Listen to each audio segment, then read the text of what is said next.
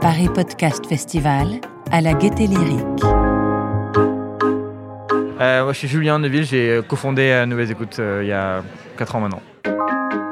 Sortie de la première conférence de cette deuxième journée de festival, comment construire son audience sur les plateformes de streaming en partenariat avec Deezer, pour nous en parler, le cofondateur de Nouvelles Écoutes. Paris Podcast Festival 2020, trouver sa voix. C'est un, un peu particulier ce genre de sujet parce que de l'extérieur, euh, euh, les gens qui font du, du podcast en indépendant ou autofinancé ou, ou pas via les boîtes de prod, ils imaginent que que- qu'on a un genre boulevard avec les plateformes et, et que parce qu'on est Nouvelles Écoutes ou Paradiso ou Louis, on a plus accès à, aux mises en avant et aux programmes qu'eux. C'est c'est pas vrai, on galère autant qu'eux, on envoie des mails, on appelle euh, comme il faut. C'est quoi la relation euh, que vous avez par exemple avec Deezer ou comment ça a commencé et comment, comment ça a évolué? Bah, en fait, déjà à la base, ils diffusent nos programmes. Donc, euh, forcément, euh, en ça, on a un lien. Il s'avère que nos programmes, nous, on a quand même monté Nouvelles Écoutes il y a 4 ans. Donc, euh, on est un des premiers sur le, sur le créneau. Donc, forcément, on a des émissions qui sont là depuis longtemps, qui ont une grosse audience, qui intéressent ces plateformes. Donc, on a un peu plus accès à eux via ça. Après, euh, euh, on est pareil. On, veut mettre un podcast en avant, on les appelle ou on envoie un mail. Ou alors. si on a la chance de croiser Vladimir à un moment, bah, on lui dit au fait ce truc il est cool, tu devrais le mettre en avant. Ou alors c'est eux qui proposent parfois, a des thématiques qui correspondent. Et après pour la prod originale, c'est vraiment naturel et organique, on se voit, ils savent les projets qu'on a en développement, euh, nous on sait ce qu'ils veulent et on avance sur ça. Mais euh, c'est pour ça que c'est cool aussi ce qu'ils ont annoncé à la fin. Ils ont annoncé un concours du coup de podcast qui est pas pour nous, qui est pour les podcasteurs indépendants, où il y a trois catégories avec un prix à la fin, euh, un, un budget de prod qui est hyper élevé parce que 10 000 balles en budget de prod unique, c'est parfois c'est des budgets qui parfois sont plus gros que nous pour, pour certains programmes. Euh, donc c'est trop bien. Et nous, on n'a pas, pas le droit d'y participer parce qu'on est les jurys. Euh, donc c'est pour ces gens qui justement veulent percer dans le podcast et qui ont un peu de mal à la fois, euh, qui n'ont pas forcément les moyens ou pas forcément les, euh, le réseau. Mais euh, les plateformes, euh, c'est des partenaires, parfois un peu des concurrents. euh, et aussi, euh, nous, là, là- là où on doit être un peu, un peu fin, c'est qu'il n'y en a pas qu'une, il y en a plusieurs, donc il faut être gentil avec tout le monde.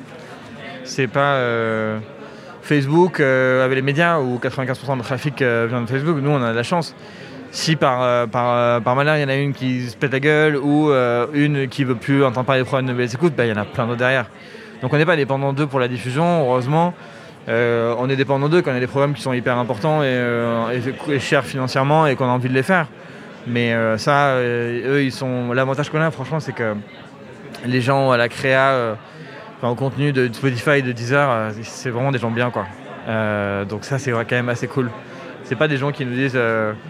voilà ce que l'algorithme m'a craché, il nous faut tel truc avec telle personne qui dure telle minute, tel nom d'épisode. Donc ils sont vraiment, que ce soit Claire chez Spotify ou Antoine, Cyril et Vladimir chez Deezer, c'est des mecs curieux qui écoutent tout et, et qui marchent beaucoup au coup de cœur. Donc ça c'est trop bien. Et c'est des humains en fait. C'est pas le cas de toutes les plateformes. Parfois il y a des plateformes un peu lointaines en Amérique et on, on leur parle pas trop, tu vois.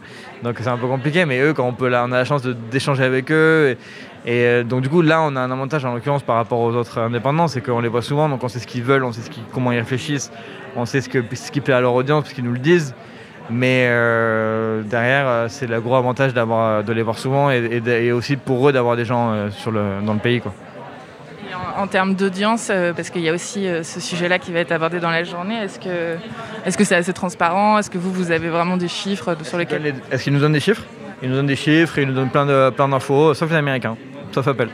Mais euh, Deezer et Spotify, franchement, c'est un peu la surenchère entre l'un et l'autre de euh, la, la précision de la data que je vais te filer. euh, donc c'est, super bien pour nous. Je parlais du fait qu'on a les, la- le taux de consommation des épisodes et on voit que sur une fiction, les deux premières minutes, c'est les minutes les plus véridiques, les plus fatidiques. Euh, où après deux minutes, euh, bah, la, tranche des gens qui arrêtent d'écouter, elle bouge plus. Donc on sait maintenant que sur une fiction, on a deux minutes pour convaincre. Et ça, on ne le savait pas a- avant de faire la fiction. Si maintenant ils font des recommandations et je sais pas si j'écoute un podcast avec Angèle, euh, enfin, pardon, un titre de Angèle et que derrière on pousse un podcast avec Angèle euh, et que moi je suis auditeur, je sais pas ce qu'on m'envoie dans la tronche et derrière je me tape de la pub, plus un générique hyper long. Enfin, c'est pas, pas très, pas très bien réfléchi ça. Donc euh, nous on reconstruit toutes les, toutes les maquettes pour être plus pour donner plus à manger aux gens dès le début, quoi. Savoir de qu'est-ce qu'ils vont écouter. Et après, on verra la pub. Mais pas la pub au début, plus maintenant. Enfin, dans six mois, ce sera terminé. On est en train de tout, tout reconstruire. Dernière question, comment ça va, Nouvelles Écoutes cette année? Est-ce que le confinement s'est bien passé? Euh, On est en train de repenser un peu la manière dont on fait les choses. Euh, mais non, ça va, ça va mieux. Ça va mieux. Fin d'année, la fin d'année est mieux prévue, donc euh, on est content. Il y, a, une belle activité en pub, il y a une belle activité chez les plateformes où depuis août, on a vendu trois programmes exclusifs, trois nouveaux programmes exclusifs. Euh, dont on parlera, je pense, peut-être un peu cette semaine. Donc euh, eux, ils n'ont pas arrêté de mettre euh, de l'argent sur la créa locale, plus le concours qu'ils mettent. Donc ça, c'est cool. On est content de voir qu'ils ne sont pas en train de dérober. alors qu'ils auraient très bien pu se cacher derrière des excuses de, coronavirus. donc franchement, on est content, on est assez content. juste hâte que l'année 2020 se termine. enfin, 2020, non, que ce truc se termine évidemment comme tout le monde, mais bon, ça va, franchement ça va. Alors, votre voix vous l'avez trouvé